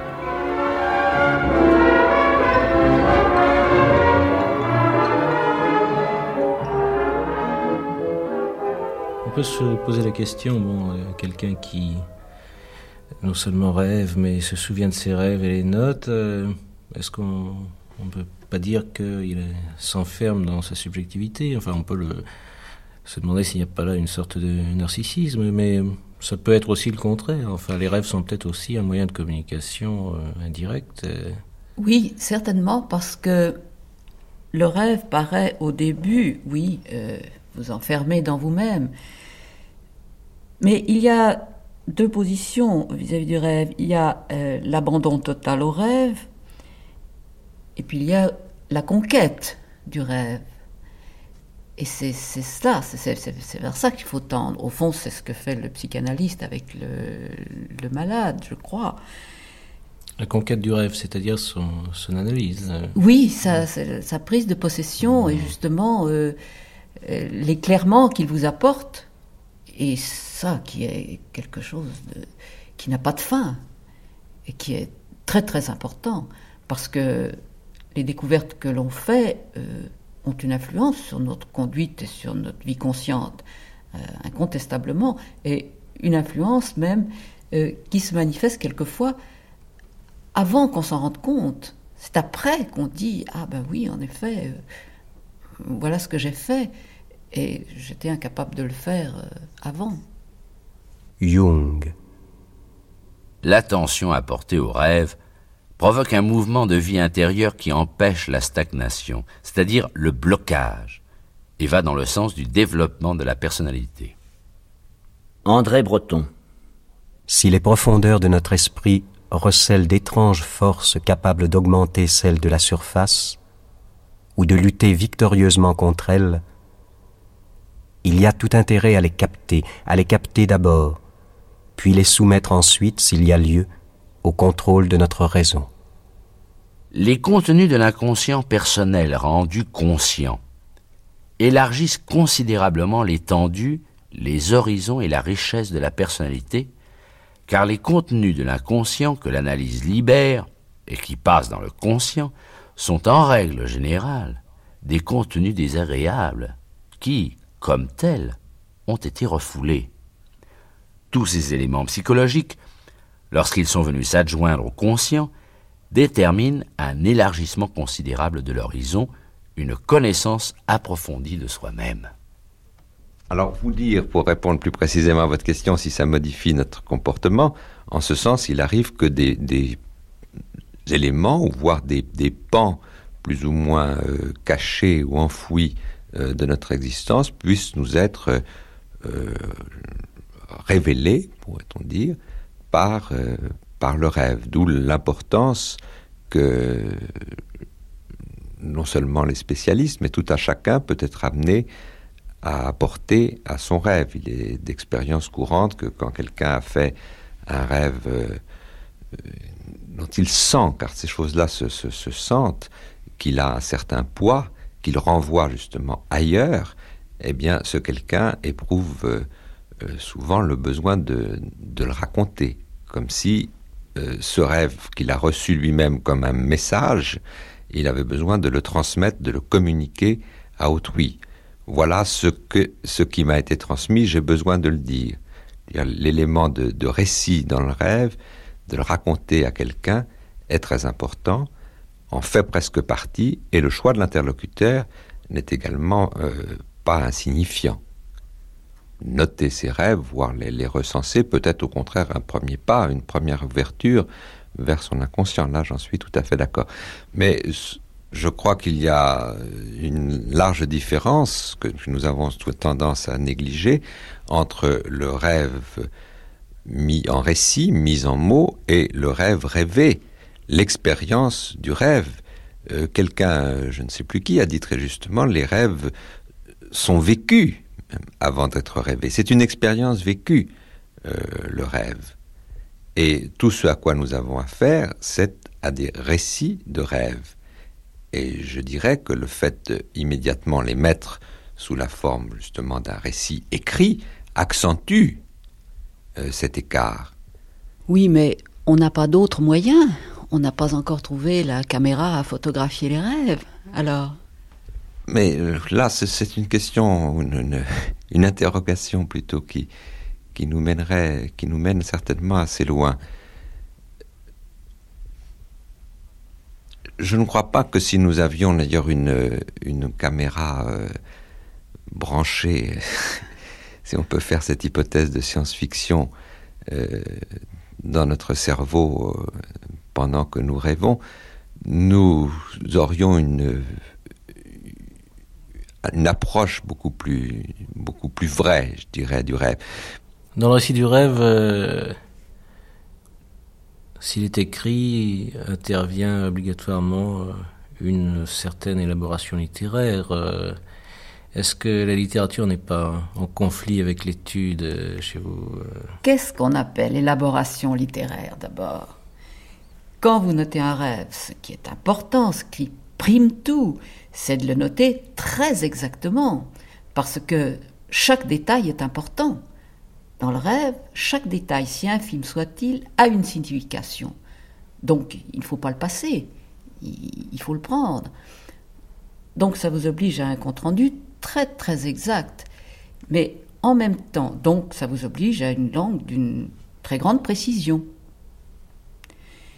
Et en même temps, il y a, dans, le rêve, on est plongé dans une atmosphère affective très très forte. Il y a des, climats, il y a des, atmosphères très très fortes qu'il faut rendre aussi. Et là intervient ce que Bachelard a, a noté, intervient d'une certaine façon le langage poétique, qui est le seul qui peut rendre justement ces atmosphères, ces, ces climats chargés, chargés de, d'affectivité, chargés de toutes sortes de choses. Il n'y a que le langage poétique qui peut le rendre. Ça n'est pas une chose surajoutée au rêve. Quand on dit élaboration littéraire, on a l'impression qu'on rajoute des choses pour faire joli. C'est pas ça du tout. C'est toujours dans ce sens d'une restitution plus exacte de la totalité du rêve. Et ça, c'est très important. Vous pouvez très bien me dire, euh, je me fais l'objection à moi-même, que je, suis en train de me contredire, puisque euh, en un sens, je dis euh, le rêve récit est très loin du rêve rêvé, et en un autre, quand vous me proposez cette fiction d'une caméra qui nous rapprocherait du rêve rêvé, je vous dis, mais ce n'est pas encore cela le rêve. C'est quoi alors? C'est quoi alors? Justement, le, rêve, je dirais, est un objet à polyvalent ou à, fonction ou à sens multiple. C'est certainement un message. Donc le rêve comme message. Le rêve est aussi incontestablement ce qu'en un sens la psychanalyse avait mis de côté, une expérience vécue. Et la capacité d'avoir ou non cette expérience est, à mon sens, tout à fait fondamentale pour le sujet. C'est un peu cela dont nous sommes partis quand vous m'avez interrogé sur la fonction du rêve. Être capable de rêver ou être incapable de rêver. Être capable d'avoir, de s'ouvrir à cet espace ou le bloquer. Et il me semble que là, les travaux euh, venus de tout autre horizon à savoir les recherches euh, neurophysiologiques, ont montré l'importance vitale, au sens tout à fait strict du terme, que avait le rêve pour presque la, fonction, le fonctionnement de l'organisme. Pour le neurophysiologiste qui étudie, par exemple, enfin, le sommeil paradoxal, qui est la traduction physiologique de l'activité onirique et qu'il étudie ça chez un poussin à l'intérieur de l'œuf, on se demande bien à ce moment-là quelle peut être la, sexualité d'un poussin. Je pense que il y a d'autres euh, théories actuellement qui peut-être sont une, euh, nouvelle formulation de, certaines hypothèses de Freud selon laquelle pendant le rêve euh, s'effectuerait en quelque sorte une programmation ou une répétition de tous les comportements instinctifs, donc, dont parmi eux certainement les comportements sexuels. Il y a donc indiscutablement, et là Freud avait raison, euh, dans certains des rêves, mise en jeu des, de certains types de motivations sexuelles, mais ce n'est certainement pas les seuls. Et ces motivations ont une origine physiologique? Eh bien, si vous voulez, euh, actuellement, euh, on peut, commence à y avoir de, nombreuses théories neurobiologiques euh, de l'activité onirique, qui bien entendu ont été, sont établies essentiellement sur les résultats de la neurophysiologie faite chez l'animal.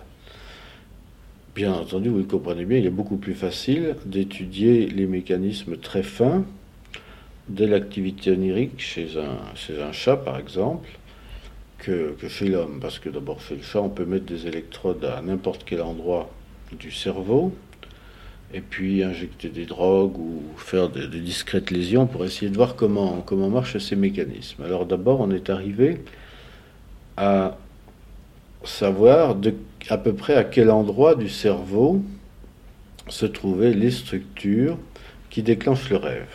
Et avec beaucoup de surprise, on s'est aperçu que c'était un endroit situé très profond dans le cerveau, à peu près euh, juste au-dessus du bulbe, c'est-à-dire dans un endroit où sont tous les centres vitaux.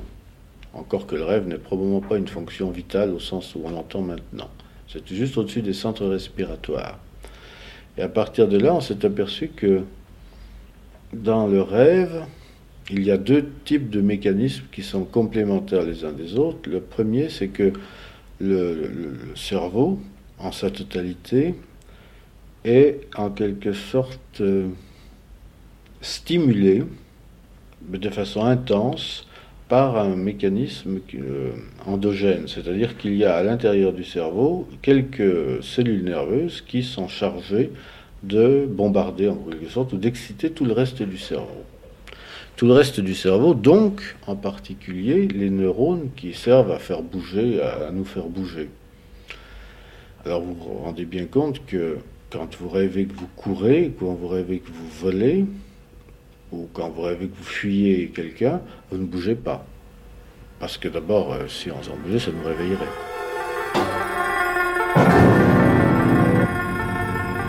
Le rêve de vol laisse le souvenir d'une aptitude à voler avec tant de facilité qu'on s'étonne de ne pas voler dans la journée. Les rêves où l'on vole, plane, tombe, ont très des impressions d'enfance. Ils rappellent les jeux et mouvements si agréables aux enfants. Quel est l'oncle qui n'a pas fait voler un enfant, le transportant à bras tendus et courant à travers la pièce? Des années après, ils répéteront cela dans leurs rêves, mais ils oublieront les mains qui les ont portés de sorte qu'ils se sentiront volés. Si les rois de l'Asie sud-orientale et de l'Océanie étaient portés sur les épaules, c'est que, assimilés aux dieux, ils ne devaient pas toucher la terre. Comme des dieux, ils volaient dans les airs. L'apothéose de l'empereur romain comportait une ascension de ce genre. De même que le vol est élévation, l'ascension par la montée des marches est un thème assez fréquent dans les rêves. Il arrive même qu'un de ces thèmes devienne le motif dominant de l'activité onirique ou imaginative. L'escalier est par excellence le symbole du passage d'un mode d'être à un autre. La mutation ontologique ne s'opère que par un rite de passage, et en effet la naissance, l'initiation, la sexualité, le mariage, la mort constituent dans les sociétés traditionnelles autant de rites de passage. Les sentiers escarpés, les échelles, les escaliers le fait de s'y trouver, soit que l'on monte, soit que l'on descende, sont des représentations symboliques de l'acte sexuel. Les raisons sont aisées à trouver. On arrive sur une hauteur avec des mouvements rythmiques, de l'essoufflement, et en quelques sauts rapides, on est bientôt en bas. L'ascension céleste du chaman se réalise par le truchement d'un arbre ou d'un poteau qui symbolise l'arbre ou le pilier cosmique. C'est ainsi que le chaman altaïque utilise pour la séance un jeune bouleau dépouillé de ses branches basses et sur le tronc duquel on ménage 7, 9 ou 12 degrés. Le bouleau symbolise l'arbre du monde, les 7, 9 ou 12 en taille représentent les 7 neuf ou douze cieux, c'est-à-dire les divers niveaux célestes.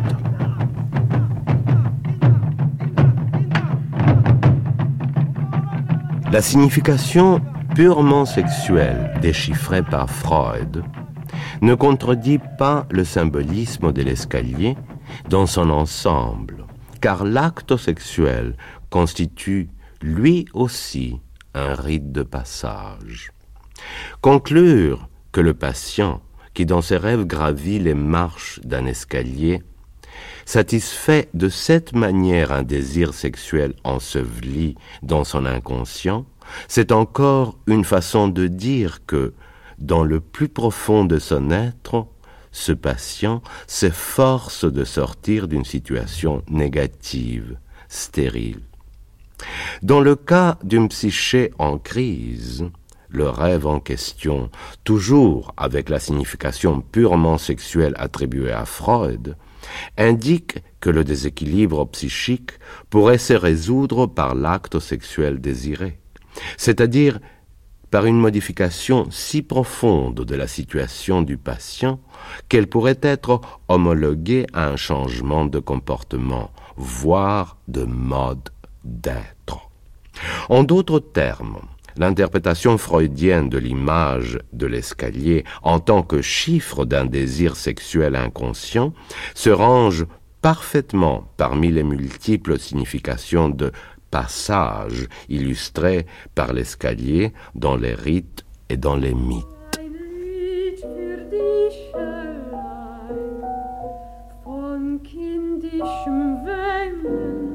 Rêve de Rainer Maria Rilke. Puis vint une rue. Nous la descendîmes ensemble, du même pas, l'un contre l'autre. Son bras enlaçait mes épaules. La rue était large, matinalement vide. C'était un boulevard qui descendait, qui s'inclinait tout juste assez pour enlever au pas d'un enfant son peu de lourdeur. Et elle allait comme si elle avait eu au pied de petites serres.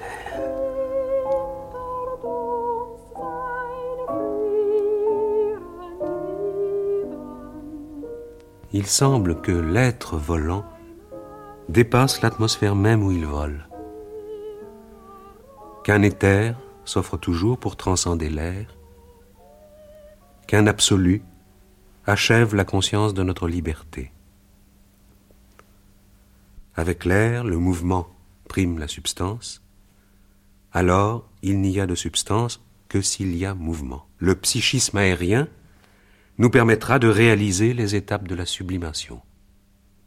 L'invitation au voyage aérien, si elle a, comme il convient, le sens de la montée, est toujours solidaire de l'impression d'une légère ascension. La vie ascensionnelle sera alors une réalité intime. Une verticalité réelle se présentera au sein même des phénomènes psychiques.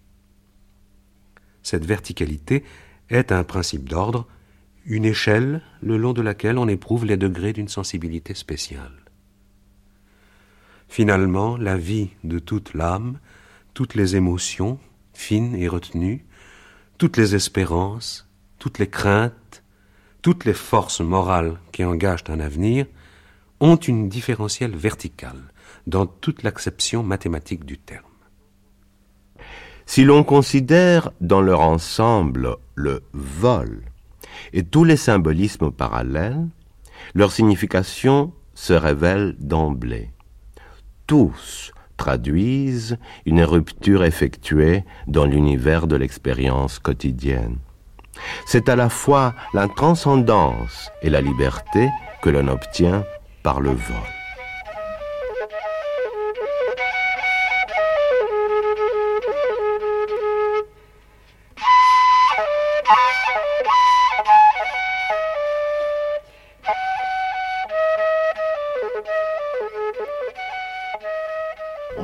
presque complètement paralysé quand on rêve, il n'y a que des, mouvements des yeux. Pourquoi?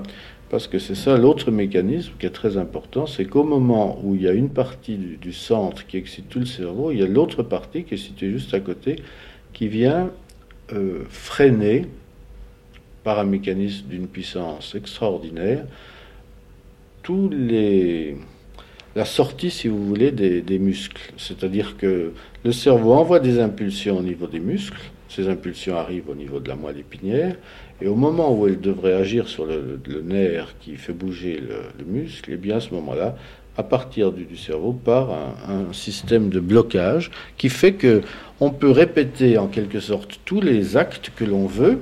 Le cerveau les fait marcher, mais il ne s'extériorise pas au niveau des muscles. Voilà donc ce que l'on sait d'une de, ces des mécanismes du rêve. Et alors, si vous réfléchissez bien, on sait également qu'au moment du rêve, le cerveau ferme en quelque sorte, non seulement il ferme la sortie, c'est-à-dire qu'on ne, ne peut plus bouger, mais il ferme également l'entrée des informations. Quand nous rêvons, notre seuil d'éveil à un bruit, par exemple pour entendre un réveil, est beaucoup plus grand que lorsque nous dormons. Euh, on sent beaucoup moins une stimulation ou une douleur lorsque l'on rêve que lorsque l'on dort. Cela veut dire qu'il y a un blocage de toutes les voies euh, qui viennent du milieu extérieur et qui vont dans le cerveau au cours du rêve. Alors donc, c'est un moment où nous sommes paralysés et c'est un moment où on entend très mal ce qui se passe autour de nous. C'est donc un moment extrêmement dangereux pour la vie d'un animal.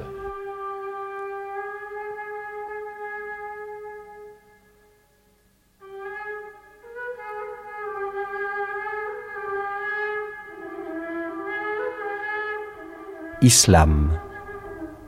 Si les animaux parlent dans les rêves, ils disent la vérité. De même que les morts, puisqu'ils sont dans la demeure de la vérité. Plus d'une fois en rêve, des animaux m'ont parlé. Des oiseaux, plusieurs fois un chien. Pas après avoir vu dans la journée des animaux, mais seulement des hommes et surtout des femmes, et surtout trop. Et surtout pour les avoir entendus parler de loin, entre elles ou avec des enfants. Il arrive aussi que les animaux dans mes rêves ne parlent pas. Seulement ils sont prêts à parler, tout près. Durant son initiation, le chaman est censé rencontrer un animal qui lui enseigne le langage des animaux ou qui devient son esprit auxiliaire. Obtenir l'amitié des animaux et spontanément leur maîtrise n'implique pas dans l'horizon de la mentalité archaïque une régression dans une condition biologique inférieure. Les animaux sont chargés d'un symbolisme et d'une mythologie très importante pour la vie religieuse. Par conséquent, communiquer avec les animaux, parler leur langue, devenir leur ami et maître, équivaut à s'approprier une vie spirituelle beaucoup plus riche que la vie simplement humaine du commun des mortels. L'amitié avec les animaux et la connaissance de leur langue représentent un syndrome paradisiaque. Cette amitié était constitutive de la condition humaine primordiale. Henri Michaud. Cet autre rêve. Mais auparavant, je veux dire l'atmosphère où j'étais en ce temps. Avec un cinéaste de films scientifiques et son équipe, je cherchais des endroits à filmer. Ça n'allait pas tout seul et même rien n'allait tout seul. On disait comprendre mon point de vue, mais on ne le comprenait pas et je ne comprenais pas le leur. Je n'obtenais pas les objets, les rencontres, les rendez-vous, les matériaux désirables, les vues, ni surtout le style. On répondait technique, limite de la technique, impératif de la technique, technique de toutes sortes, jamais celle dont j'avais besoin.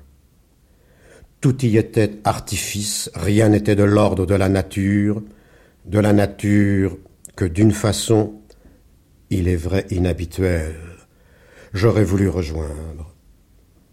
Il m'aurait fallu une langue où tout le monde enfin se comprit vraiment. Une nuit je rêve. Je suis dans les corridors, les mains embarrassées. Impossible de trouver le directeur des opérations. J'ai quelque chose à lui dire au sujet du tournage de cet après-midi.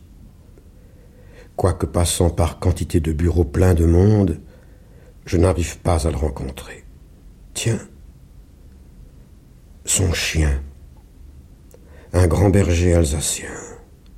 Ah, voilà qui en quelque façon me rapproche du but et, serrant dans mes bras la tête du chien qui s'est dressé sur ses pattes, eh bien, dis-je, où est donc Eric?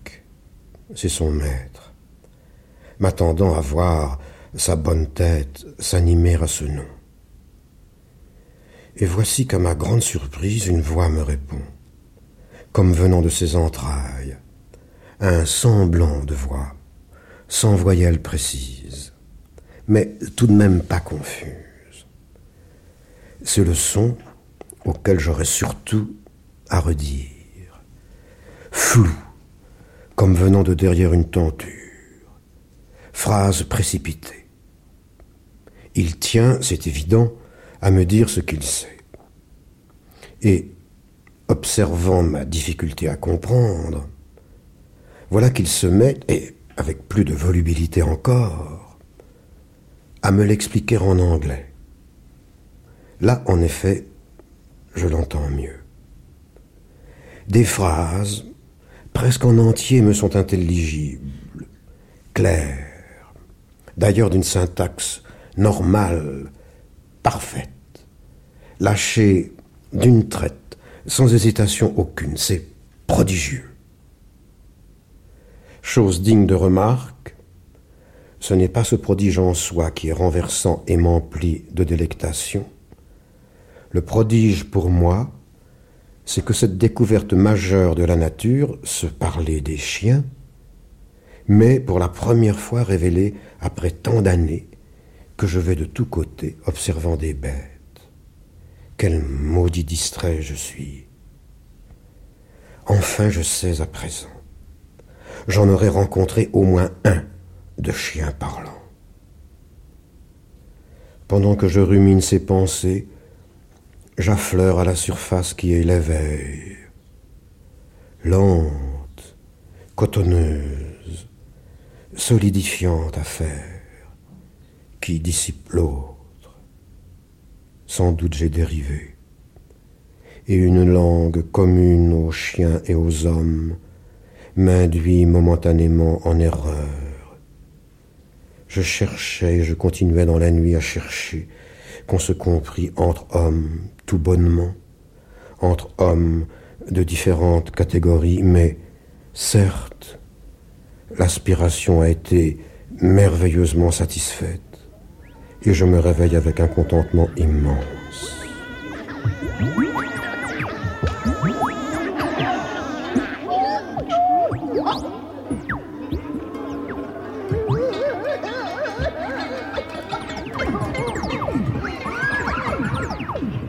Crois que très souvent, enfin, des, rêves vous ont ramené à la, considération des, mythologies euh, diverses. Euh. Ah oui, ça, ça, ça, c'est une très grosse question, cette découverte des, du rapport du rêve avec les mythes. Je l'ai découverte assez tard. Il y avait des, il y a eu quelques rêves très importants, justement, dans les périodes difficiles, que je ne comprenais, je pas, j'arrivais pas à trouver des significations satisfaisantes. Et puis quand j'ai vu, j'ai lu les études sur les mythes, j'ai retrouvé des, des, thèmes, des mythes dans ces rêves dont la signification euh, m'échappait en profondeur. Et ça, je dois dire, ça a été une espèce d'éclairement, et ça a fait partie de cette deuxième utilisation du rêve qui vous sort de vous-même et vous rattache à d'autres choses, des choses qui vous dépassent. Et on a à ce moment-là l'impression que l'on fait partie, que l'on est attaché, que l'on vit, que l'on fait partie d'une espèce de, de, grande suite euh, à travers les temps, à travers euh, euh, des, vies spirituelles qui sont tout à fait en dehors de vous, mais vous en faites partie. Leurs images, les images avec lesquelles sont faites ces, ces mythes, ces, ces expressions de différentes vies spirituelles qui sont très étrangères à vous et à votre propre vie, elles reviennent dans vos rêves réellement réellement. Et si on n'a pas cette explication, si on n'a pas ce rattachement, toutes les analyses que l'on fait me paraissent insuffisantes. Roger Bastide. Il semble que la plupart des anthropologues soient actuellement d'accord pour considérer les mythes comme des réponses à des problèmes de déséquilibre sociaux, à des tensions à l'intérieur des structures sociales, comme des écrans sur lesquels le groupe projette ses angoisses collectives, ses problèmes d'être. Il en est de même du rêve pour l'individu, d'où la définition du rêve comme mythe individuel, en tant que les rêves personnels évoquent les difficultés d'être de la personne qui rêve.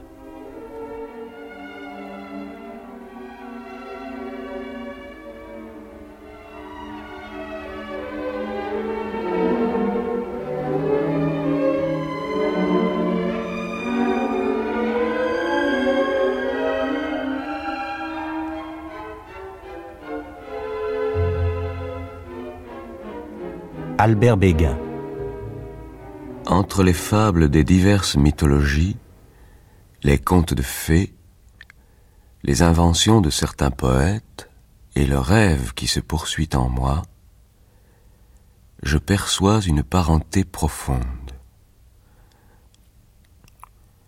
L'imagination collective dans ses créations spontanées et l'imagination que libère chez l'individu des instants exceptionnels semble se référer à un même univers.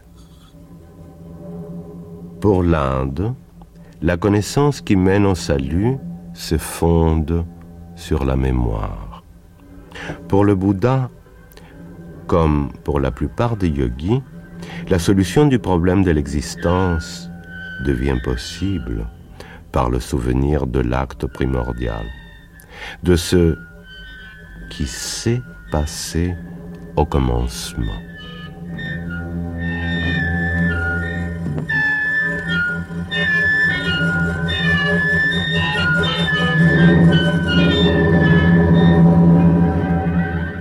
Roger Bastide. La question que je me pose, c'est celle de savoir si le sociologue a le droit d'ignorer l'autre moitié de notre vie, de ne vouloir envisager l'homme que debout ou assis, et non l'homme couché, et rêvant. Cette coupure radicale entre le psychique et le social, qui est comme le reflet au niveau de la science de ces deux moitiés de l'homme, le rêve et le travail, est-elle fondée? Et ne convient-il pas de rétablir entre les deux mondes des réseaux d'intercommunication, de voir comment les états crépusculaires, comment la moitié obscure et sombre de l'homme prolonge le social, tout comme le social se nourrit de nos songes?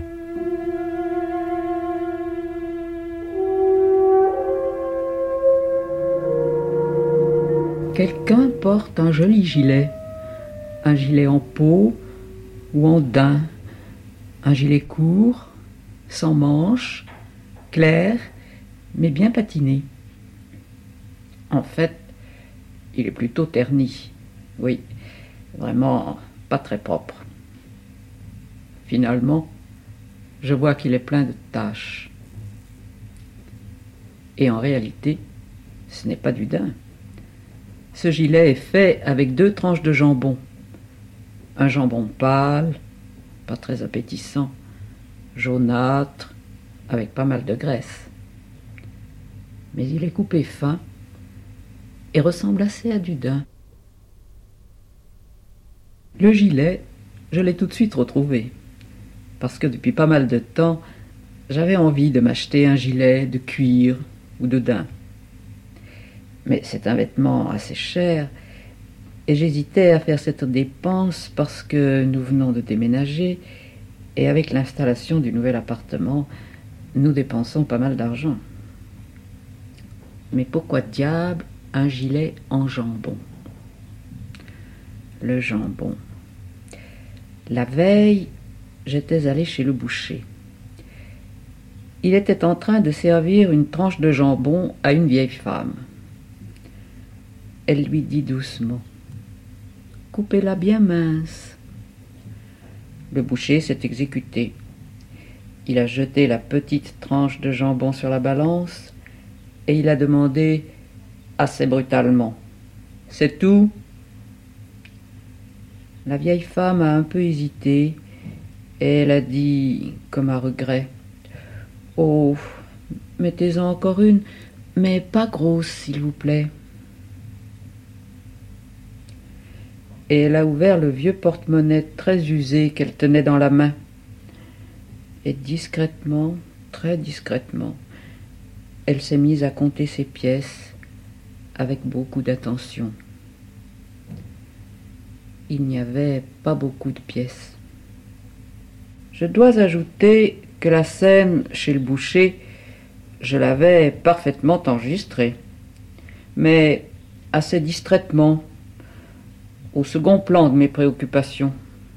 Des scènes semblables, on en rencontre assez souvent. On les enregistre, mais on passe au large. L'éclair de la compréhension qui vient illuminer l'absurdité apparente d'un rêve et de sa fantasmagorie est un moment intense d'émotion qui, dans la dimension psychologique, a peut-être encore plus de résonance profonde que dans la dimension du monde concret. Dans notre civilisation occidentale, nous avons fermé les portes entre la nuit et le jour. Nous avons dévalorisé la moitié nocturne de notre vie. Cela ne veut pas dire naturellement que les fantômes ne peuvent plus passer. Le psychologue montre le contraire. Mais ces fantômes ne peuvent plus passer qu'à titre individuel, en se dissimulant toujours, en devenant fantasmes et en restant inconscients.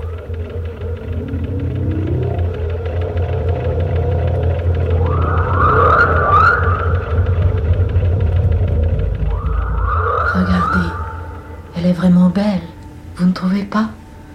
C'est Marie-Antoinette, c'est mon amie d'enfance. Et vous savez, elle a toujours été superbe. À 12 ans déjà, avec cette vitalité, cet éclat. Et quel appétit Regardez-la manger. C'est merveilleux, non? Regardez-la. Et nous regardons Marie-Antoinette qui dîne avec entrain tout en répondant à chacun. Chaque bouchée est dégustée délicatement, et il semble bien que c'est chacune de ces bouchées qui donne au teint son éclat et ce brillant aux lèvres, aux dents, aux yeux, et cette plénitude à ses joues, à la pulpe de toute cette chair. Nous la regardons, et c'est comme si toute cette vie surabondante entrait en nous et nous comblait. J'interromps cette contemplation pour m'adresser de nouveau à ceux qui sont avec moi et qui sont, eux, invisibles, sans corps, sans présence matérielle, comme je le suis sans doute aussi moi-même, moi qui suis avec eux. Et je leur dis, tout ce que vous voyez là n'existe pas. Marie-Antoinette est morte.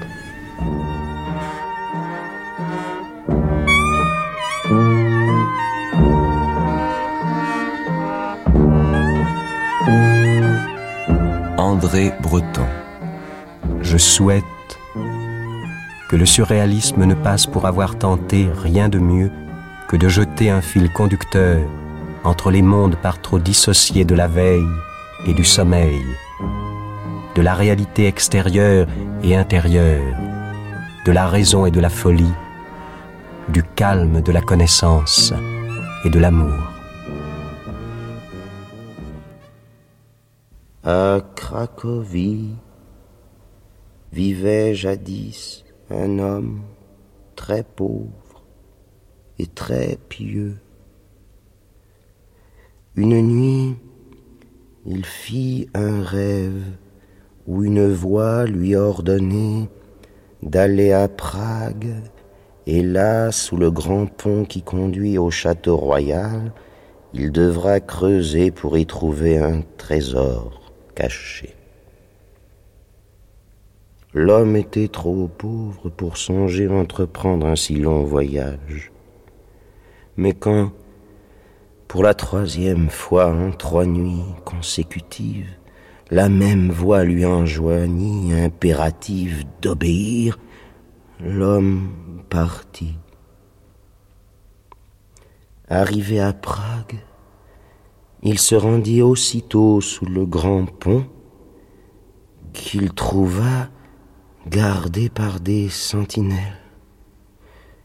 Il revint le jour même, mais le pont était toujours gardé. Il revint encore à plusieurs reprises le lendemain, tenté si bien qu'il finit par attirer l'attention du capitaine des gardes, qui s'approcha de lui et lui demanda s'il avait perdu quelque chose. L'homme lui raconta son rêve. Sur quoi le capitaine des gardes partit d'un grand éclat de rire. Et, plein de miséricorde, lui tint ce discours. Ainsi, pauvre homme, tu as usé tes souliers à venir de Cracovie à Prague sur la foi d'un rêve. Ne sais-tu donc pas que seuls les insensés peuvent croire aux mensonges des rêves? Moi aussi j'ai fait un rêve. Une voix m'ordonnait d'aller à Cracovie, dans la maison d'un pauvre homme. Et là, disait la voix, dans un coin poussiéreux derrière le poêle, je n'aurais qu'à creuser pour trouver un trésor. Tu vois, je n'ai pas quitté Prague. Notre homme remercia,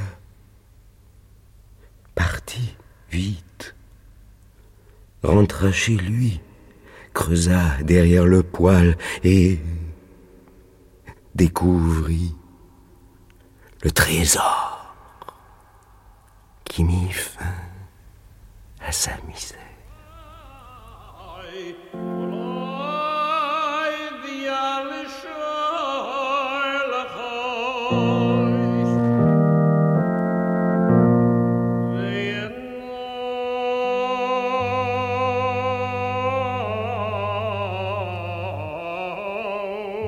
Albert Béguin.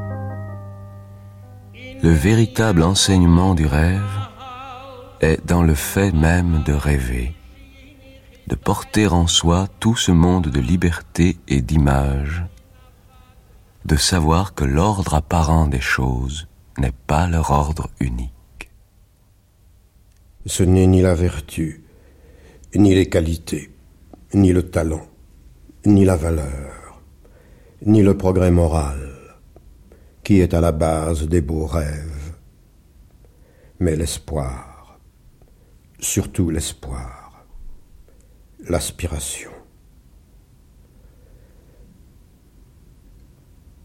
L'espérance donne des ailes. Elle fait venir l'oiseau dans le ciel, l'aigle ou le vautour au grand vol. sans effort, plutôt que le moineau. L'espérance a sa force propre. Elle est une vertu qui accompagne tout être en vie.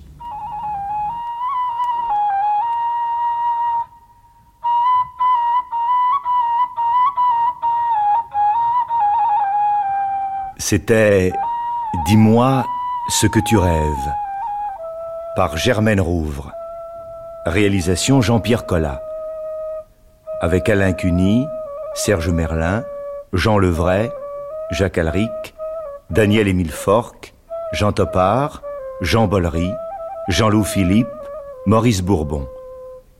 Texte de André Breton, Henri Michaud, Freud, Jung, Nietzsche, Gaston Bachelard, Mircea Eliade, Roger Bastide. Albert Béguin. Rêve de Henri Michaud, Rainer Maria Rilke, Germaine Rouvre. Interview de Jean-Bertrand Pontalis, psychanalyste, Michel Jouvet, biologiste. Chef opérateur du son, Bernard Charon. Collaboration technique, Nelly Laya. Assistant de production, Robert Duchet.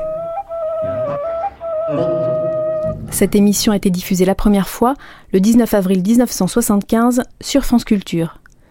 Vous pouvez la télécharger et la réécouter à la page des nuits sur le site franceculture.fr.